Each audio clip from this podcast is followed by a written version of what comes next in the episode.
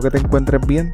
En el episodio de hoy te voy a hablar de dos casos en donde agentes de la policía de Puerto Rico perdieron sus vidas estando franco de servicio.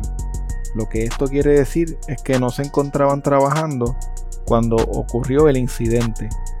Según estadísticas de la propia policía de Puerto Rico, desde el año 2006 hasta el 2011, 13 agentes de la policía de Puerto Rico fueron asesinados, la mayoría en el cumplimiento del deber y otros interviniendo en algún incidente o asalto como ocurrió en los casos de los que te voy a hablar en este episodio.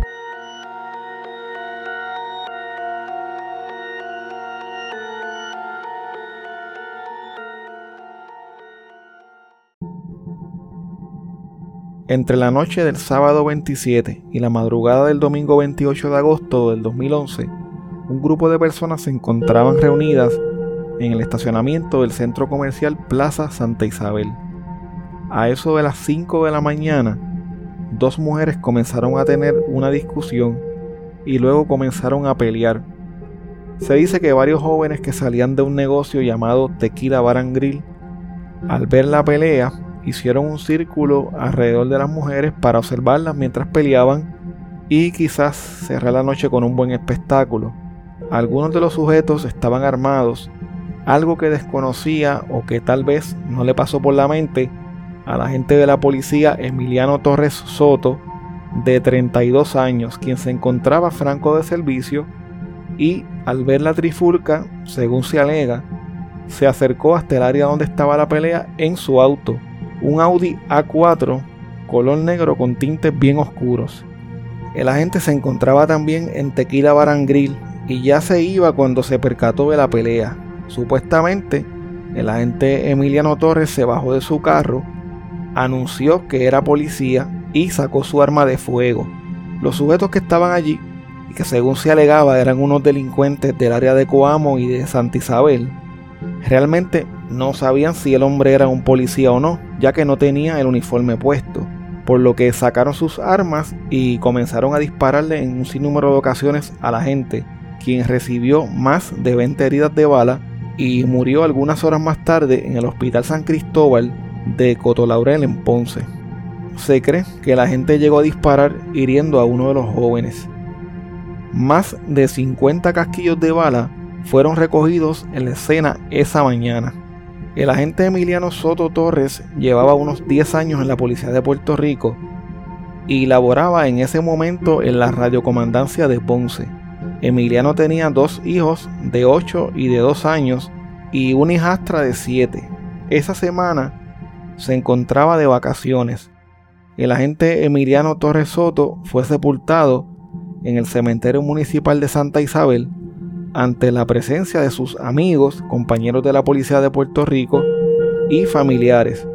El agente recibió, como es costumbre, un ascenso de rango y todos los honores póstumos que reciben los policías caídos en el cumplimiento del deber.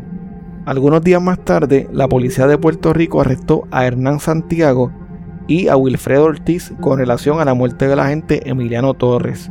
Según la policía, estos sujetos estaban ligados al narcotráfico y específicamente a un punto de drogas en el residencial Jardín del Edén en Coamo. También arrestaron a una de las mujeres que estaba peleando aquella noche en el estacionamiento de Santa Isabel Plaza. La mujer fue acusada en la modalidad de cooperadora por el asesinato del agente Emiliano Torres. Sin embargo, el caso en su contra no pasó de la primera etapa. El fiscal Héctor Vilaro presentó cargos criminales en contra de Hernán Santiago y de Wilfredo Ortiz y el juez Rafael Ramírez del Tribunal de Ponce encontró causa para arresto por asesinato en primer grado y violaciones a la ley de armas por ocasionarle la muerte al agente Emiliano Torres. El juez le fijó una fianza de más de un millón de dólares, por lo que ambos fueron ingresados de inmediato a la cárcel. En noviembre del 2011, la policía arrestó a Néstor Colón en el pueblo de Coamo, quien era el tercer sospechoso del asesinato del policía Emiliano Torres.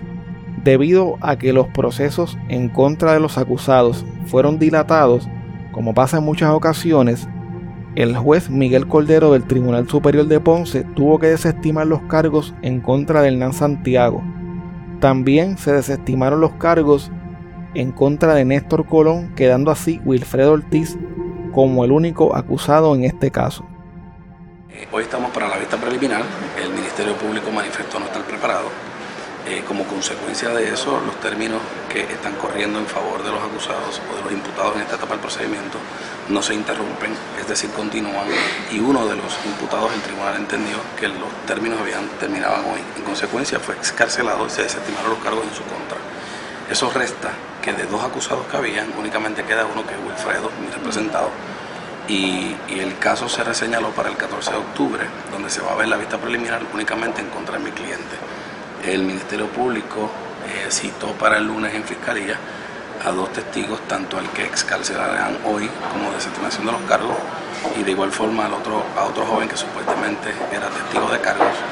Y la experiencia nos hace pensar que de lo que se trata es que están buscando testigos eh, de hechos, cosa que no tienen y entendemos que nunca tendrán.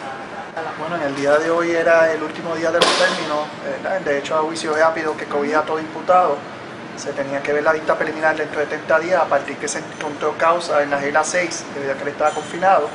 Eh, el Ministerio Público no estaba preparado en el último día de los términos y a razón de eso se solicitó la desestimación de los cargos al amparo de la regla 64N5 de, de evidencia. Y a esos efectos, pues en el día de hoy, eh, el señor Hernán Santiago Colón debe estar saliendo a la libre comunidad. Ciertamente en este caso, en el día de hoy, ustedes acaban de ver que se desestimaron los cargos en contra de uno de los coimputados. El Ministerio Público no va a descansar en trabajar en pro del esclarecimiento de este caso. Eh, aquí lo que ocurrió fue la muerte de un policía, un hecho lamentable, un hecho atroz, una cosa que no debió haber ocurrido nunca. Y el Ministerio Público eh, está comprometido con las víctimas, con el Oxiso y con la policía de Puerto Rico en lograr hacer justicia eh, para el Oxiso en este caso. La fiscalía logró que dos de los acusados llegaran a un acuerdo para que testificaran en contra de Wilfredo Ortiz. Uno de los acusados, ahora convertido en testigo del pueblo, indicó que llegó aquella noche al Tequila Barangril junto a unos amigos y que todos andaban con pistolas. El testigo dijo que mientras se encontraba tranquilo en el carro escuchando música, junto a otras personas comenzó la balacera. Además dijo que vio a otro de los coacusados disparando y luego escondiéndose detrás de unos carros. Según dice este testigo, luego de terminada la balacera por alguna razón, sacó su pistola que estaba alterada para hacerla automática y la vació cuando abrió el gatillo accidentalmente. Después de los hechos, el testigo se quedó en la casa de su primo, Wilfredo Ortiz, el único acusado que enfrentaba cargos en ese momento. El abogado de Wilfredo Ortiz cuestionó la credibilidad de este testigo, quien nunca dijo en su testimonio original que había visto a Wilfredo disparando aquella noche. En septiembre del 2012, un jurado encontró culpable con una decisión mayoritaria de 9 a 3 de asesinato en primer grado y de tres violaciones a la ley de armas a Wilfredo Ortiz, quien tenía 25 años, por la muerte del agente Emiliano Torres Soto. Wilfredo Ortiz fue sentenciado a cumplir 150 años de cárcel y fue ingresado en la cárcel de las Cucharas en Ponce.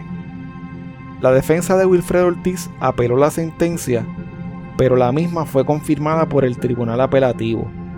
No conforme con esto, tan reciente como en el 2021, Wilfredo, ahora con nuevos abogados, acudió ante el Tribunal Supremo de Puerto Rico bajo la nueva regla establecida por el caso Ramos versus Luisiana de la Corte Suprema de los Estados Unidos, que establece que las sentencias en casos criminales tienen que ser unánimes. Por esta y otras razones alegadas por la defensa de Wilfredo, el Tribunal Supremo de Puerto Rico ordenó la celebración de un nuevo juicio, el cual está pendiente a celebrarse. El teniente José A. Córdoba Montañez tenía 52 años y estuvo 31 años en la policía de Puerto Rico. El teniente pasó gran parte de su carrera en la región de Caguas trabajando en la División de Delitos contra la Propiedad y al final de su carrera era el director de la División de Arrestos Especiales del Cuerpo de Investigaciones Criminales de la Policía en la región de Caguas. La noche del 26 de octubre del 2010, el teniente se encontraba compartiendo con unas amistades y tomándose unas cervecitas en un negocio familiar llamado Himalay que pertenecía a su tío en el pueblo de San Lorenzo. Como era costumbre, el teniente había salido de visitar a su padre, quien estaba enfermo y vivía muy cerca del negocio. El día antes, un grupo de jóvenes que pertenecían a una supuesta banda de asaltantes conocida como los Bin Laden se encontraban hablando y Cándido Obed, el líder del grupo, les dijo a los otros muchachos que quería dar un palo ese día, o sea, cometer un asalto. Él sabía que ellos estaban calientes en los pueblos de Nahuabo, Yabucoa, Juncos y Humacao, pero aún así estaba listo para continuar asaltando. Al día siguiente, Daniel, el primo de Cándido Bet, llegó en su pick-up, una Chevrolet Silverado color blanca, y recogió a su primo quien se montó en el lado del pasajero. De ahí salieron hasta el residencial Padre Rivera de Humacao y recogieron a Mikey Rodríguez, alias Guayaguaya. Cándido Bet comenzó a darles instrucciones a los muchachos y condujeron hasta el pueblo de Caguas. Estando en Caguas pasaron por una panadería y Candido Bet les dijo que se detuvieran. Daniel detuvo la guagua, entonces su primo y Mikey se pusieron una máscara negra, guantillas, sacaron sus armas de fuego y se bajaron de la guagua. Candido Bet tenía una pistola plateada y Mickey tenía un rifle. Los dos chamacos entraron por la puerta principal de la panadería y le apuntaron con sus armas a varios clientes y a empleados. Mickey brincó por encima de la vitrina y apuntó con su rifle a una señora que trabajaba en el lugar.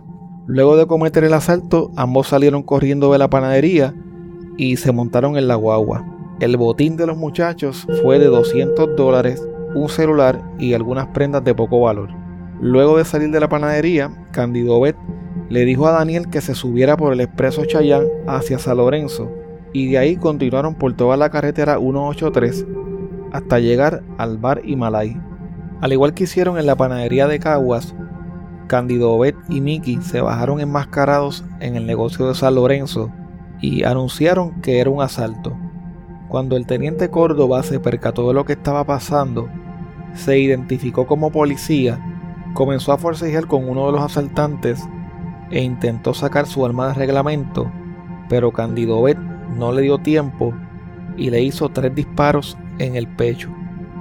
Candido Bet y Mickey salieron corriendo a toda prisa del lugar y se subieron en la guagua de Daniel huyendo por la carretera 183 en dirección a las piedras.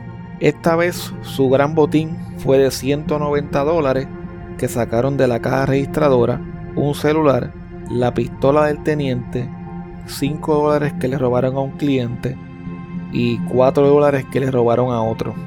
El agente Córdoba fue llevado hasta el Hospital Raider de San Lorenzo pero lamentablemente los médicos no lograron salvarlo y falleció a eso de las 8 y 56 de la noche.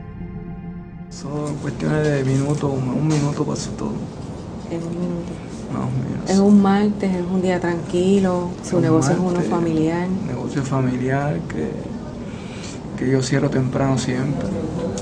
Él iba a ver a su el padre que, que tiene Alzheimer y él va Cae todos los días y lo chequea y si hace falta algo y al mismo tiempo habla conmigo y dialoga con los clientes míos y demás, como él es aquí mismo.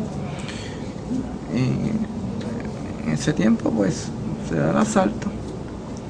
Entran dos individuos con armas y anuncian un asalto.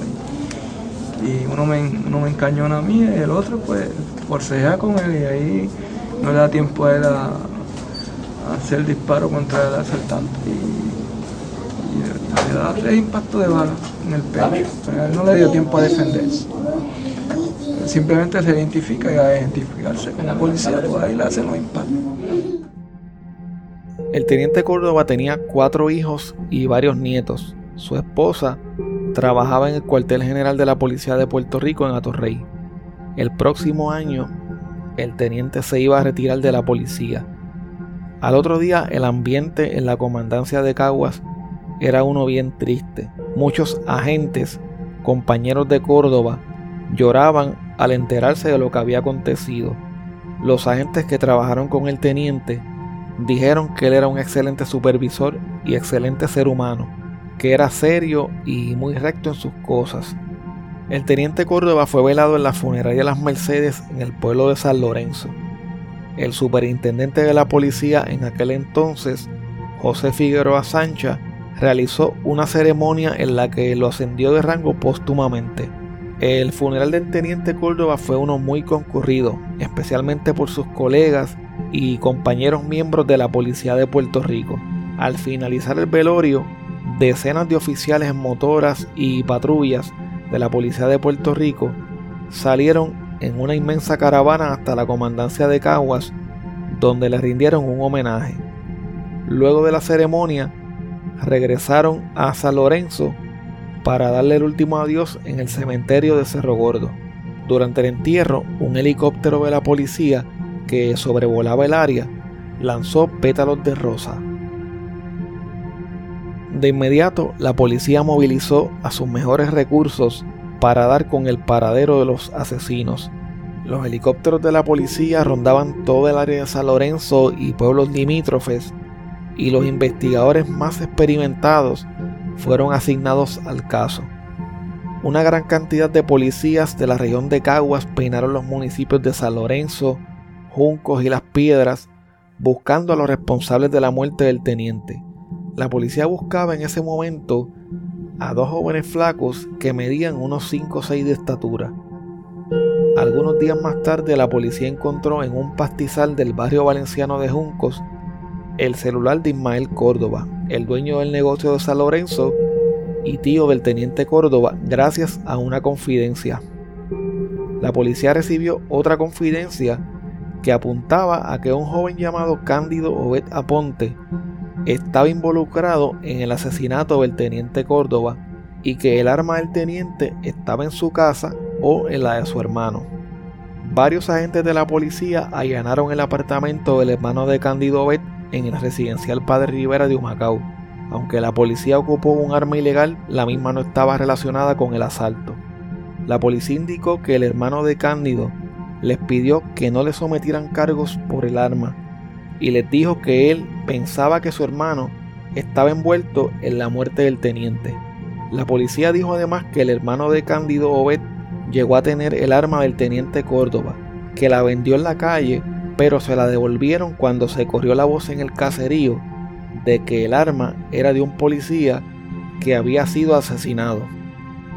De esta forma la policía pudo identificar al supuesto líder de una ganga llamada los Bin Laden, Cándido Obed Aponte, de tan solo 22 años, quien según la policía era el cerebro del grupo y el que reclutaba a personas de confianza, les daba máscaras, ropa negra y guantes y se iba con ellos a cometer robos en varios pueblos del área este del país. Al poco tiempo se logró el arresto de Cándido Obed y de Mickey Rodríguez, de 25 años, quienes eran los sospechosos principales de asesinar al teniente Córdoba, y ambos fueron acusados. Luego de encontrarles causa para arresto por 10 cargos criminales a cada uno, principalmente por el asesinato del teniente Córdoba la jueza Arbia Ramírez del Tribunal de Caguas les impuso fianzas millonarias a ambos acusados. Según reporta el Nuevo Día, Cándido Obed y Miki Rodríguez no tuvieron representación legal en la vista de causa y ambos fueron directo a la prisión al no poder prestar la fianza. Según la investigación del CIC, Cándido Obed Aponte fue el que disparó y mató al teniente Córdoba con su pistola plateada. Mickey Rodríguez cargaba con un rifle durante el asalto y, aunque no disparó, se le acusó también de asesinato en primer grado por haber participado en la comisión de un robo en el que una persona fue asesinada. En mayo del 2011, el juez Reinaldo Catinchi determinó causa para juicio contra Cándido Aponte y Mickey Rodríguez por cargos de asesinato en primer grado, robo y violaciones a la ley de armas.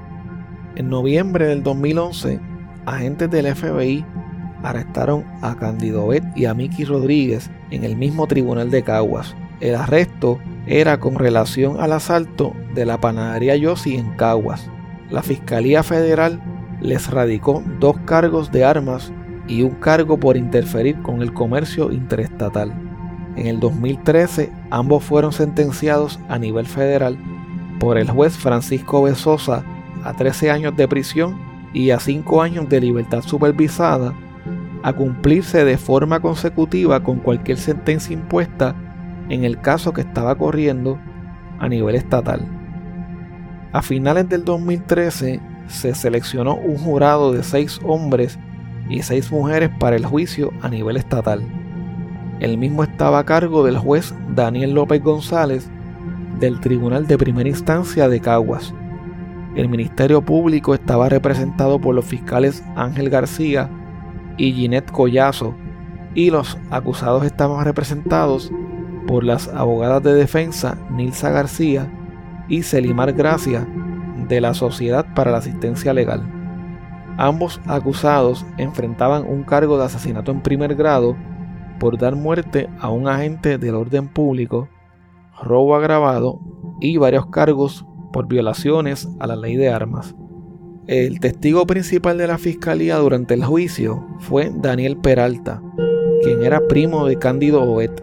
Estando en la sala del tribunal, Daniel señaló a su primo y a Miki Rodríguez como los dos asaltantes que provocaron la muerte del teniente José Córdoba. Daniel dijo durante su testimonio que el 26 de octubre del 2010 llevaba en su guagua Chevrolet Silverado blanca a su primo Cándido Obed y a Miki Rodríguez con la intención de cometer un asalto. Primero llegaron hasta la panadería Yossi en el barrio Turabo de Caguas, donde cometieron un asalto y luego se dirigieron hacia el barrio Florida de San Lorenzo hasta llegar al negocio Himalay. Obed tenía una pistola en la cintura, era niquelada. Eh, la vi cuando la, cuando la sacó a la pegarse la guagua. Este, él se puso los guantes. Eh, Guaya tenía un rifle Ove, abrió la puerta, salieron corriendo y se metieron, se metieron monte adentro. Yo paré la guagua cerca de una casa abandonada que estaba por ahí para esperarlo. Este, escuché tres tiros y luego los vi corriendo hacia la guagua. Entonces se montaron en el cajón y Ove me dijo, dale, dale, que lo. El testimonio de Daniel era bien importante para la fiscalía ya que hasta ese momento los testigos que estuvieron en el negocio durante el asalto no habían podido identificar a los asaltantes porque estaban enmascarados. Solamente pudieron decirle a la policía que eran unos muchachos flacos y que medían como 5, 6, 5, 7 de estatura. La cuñada de Cándido Obed también testificó en su contra durante el proceso judicial. Según su testimonio, Cándido le dijo, parece que era un guardia porque el don estaba tofecito, pero se puso bravo y tuve que darle. En su testimonio, la mujer dijo que la noche del crimen, Oed buscó a su hermano. Los dos entraron a un cuarto del apartamento y luego su esposo la llamó para enseñarle una pistola que según ella describió era niquelada, cuadradita, aplastadita y con el cabo negro como las que usan los guardias. La abogada Nilsa García cuestionó el testimonio de la testigo y ella admitió que había dado su declaración jurada bajo la amenaza de que se les radicarían cargos y que les quitarían a sus hijos. A preguntas de la abogada, la testigo indicó que la policía allanó su apartamento como a las 5 de la mañana y como a las 10 de la noche de ese día, ella prestó la declaración jurada luego de estar casi 15 horas detenida y sin que le leyeran sus derechos. La abogada le preguntó si un agente le había dicho que si no declaraba lo que estaba aquí, en referencia a la declaración escrita, le iban a quitar a sus hijos, la iban a meter presa a ella y a su esposo y la iban a acusar por encubrir un asesinato. Ella respondió que eso era correcto. A pesar de que luego en el contrainterrogatorio la testigo le dijo a la fiscal que su testimonio era cierto y que ya lo había declarado en tres ocasiones anteriores, admitió que estaba declarando por temor ya que no quería que le quitaran a sus hijos. En junio del 2015 finalizó el juicio en contra de Cándido Obed y de Mickey Rodríguez. El mismo se extendió por un año y medio. Luego de más de 15 horas de deliberación, el jurado sometió su veredicto declarando culpable de asesinato en primer grado a Cándido Obed Aponte Bellón por el asesinato del teniente José Córdoba y por otros 10 cargos de robo, robo agravado y violaciones a la ley de armas. Miki Rodríguez Díaz fue absuelto del cargo de asesinato en primer grado, pero fue encontrado culpable de los otros 10 cargos de robo, robo agravado y violaciones a la ley de armas. El 11 de julio del 2015, el juez Daniel López sentenció a Candido Bet a Pontebellón a 171 años de prisión y a Miki Rodríguez Díaz a 108 años.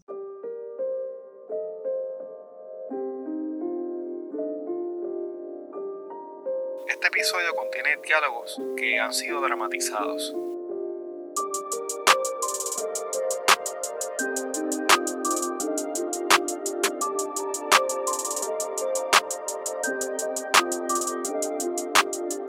Bueno, hasta aquí el episodio de hoy. Recuerda que puedes contactarnos a través de crimepodpr.com. Síguenos en Facebook, Instagram y Twitter como CrimePodPR, en donde estaremos subiendo contenido relacionado a los temas con los que vamos a estar trabajando y sobre noticias de casos criminales principalmente. Recuerda también suscribirte a este podcast en tu aplicación favorita para podcast y compartirlo con las personas que conoces. También puedes apoyarnos a través de patreon.com diagonal crimepodpr en donde vas a tener acceso al contenido que utilizamos para poder hacer las investigaciones, como por ejemplo documentos, enlaces, fotos adicionales a las que subimos a las redes, videos, análisis de los casos, entre otras cosas que vamos a estar añadiendo poco a poco. Muchas gracias y hasta la próxima semana.